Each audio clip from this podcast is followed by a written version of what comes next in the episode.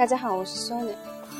嗯，今天我们接着来学习奥美广告创意五十二条法则里面的经典之四：了解你的品牌形象。我们来做个小测试。你的品牌和品牌形象是什么呢？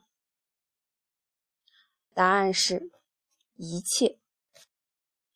一个品牌就是一个名称。它的形象就是在消费者心中的重要性。品牌、品牌形象、品牌精髓、品牌性格、品牌承诺和品牌许可都是一回事儿。品牌在消费者心中所代表的和你所做的一样重要，而且在多数情况下更为重要。对房地产而言，选址就是一切；对营销而言，品牌就是一切，每个人都在讨论这一点。如果你要获得这方面的建议，向你索要大量金钱的能够提出建议的顾问不在少数。我们中的大多数人把品牌认为是想当然的事儿，这不仅仅是一个名称的问题，这是人们和你的产品或服务发生的一种共有经历。如果削弱它，某天早上当你醒来的时候，会发现。它只是一个毫无意义的名字而已。擅自改动你的品牌，你不得不自担风险。品牌是管理层最为重要的管理项目，甚至在我们看来，它比资金更为重要，因为品牌可以产生收入。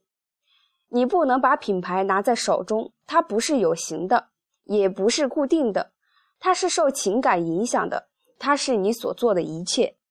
粗暴地对待你的品牌，你同样要承担一切后果。因为即使你是财务总监，如果没有一个好品牌来创造收入，你也会身无分文。的确，一个经营有道的好品牌能让公司长期生存下去。明白了吧？品牌就是一切。那么，构建起基本的品牌形象的是什么呢？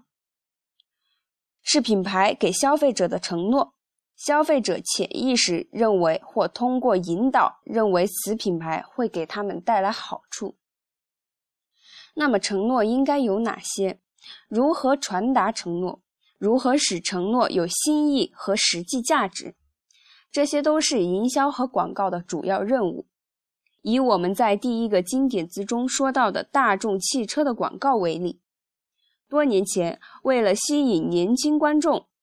奥斯摩比轿车发起了一场名叫“这不是你父亲的奥斯摩比轿车”的运动，结果却疏远了年轻观众和忠诚的奥斯摩比轿车迷。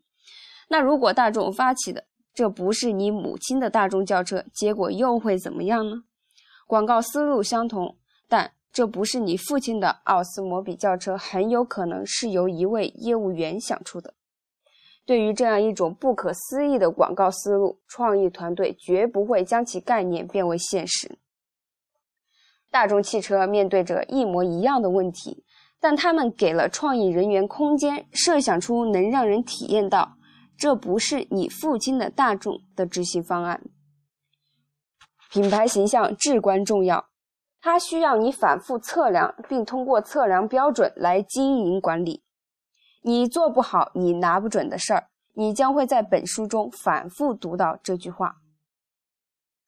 学着如何将你的品牌的卖点和你的竞争对手的品牌形象的优势区分开，学着如何不断的管理好你的品牌优势，使之与顾客的情绪和行动保持一致。尽管目标方向正确的话，你能发挥一定作用，但是最终还是消费者引导你。而不是你引导消费者。你的产品必须传递和强化你的品牌形象，不要让你最忠诚的顾客和潜在顾客失望。为了使销售额持续上升，你的品牌形象就算不能超越消费者的想法，也必须与其保持同步。我以上所讲的，是不是听上去像在唠叨的劝诫？当然，本来就应该如此。那些宣扬品牌真理的人，从长期看来都会取得成功。我们过去开过很多会议，或听过很多会议，会上由于某种短期危机而忽视了品牌形象的重要性。每年，希尔斯的管理层都被告知他们正在失去与顾客的联系。杰夫通过希尔斯的董事会召开了一场又一场的会议，期间，奥美广告公司的团队几乎含泪退席，因为他们对希尔斯品牌为什么会失去吸引力的看法，没有人理会。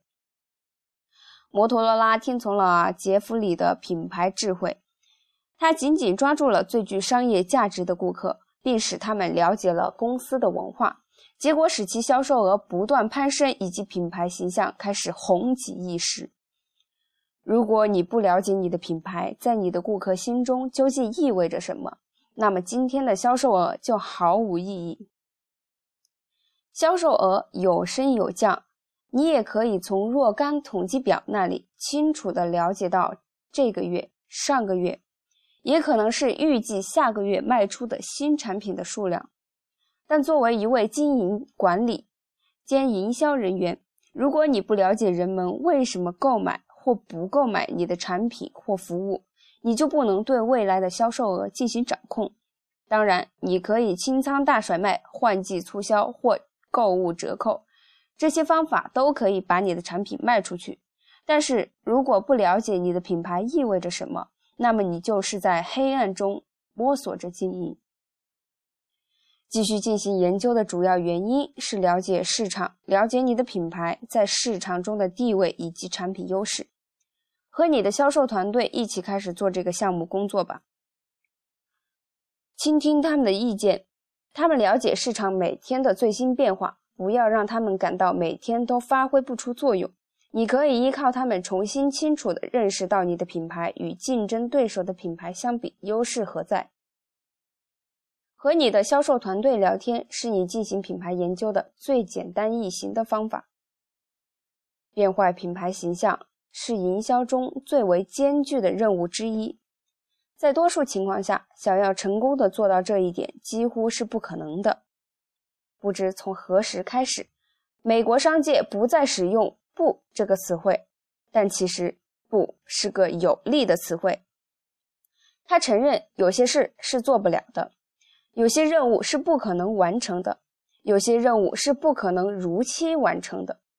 现在的书架上到处摆放着试图将不变为是的书，但这很有可能都是在浪费时间。尽管我们认为这本书中的金点子会给你的生活带来改变。但我们诚实的告诉你，有些事是做不到的，不就是不？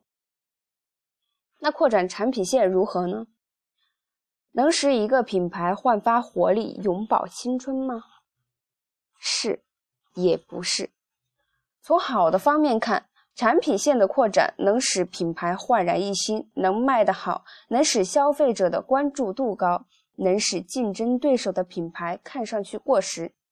能吸引一批新的顾客，比如佳洁士就推出了除牙垢、亮白牙齿的系列产品。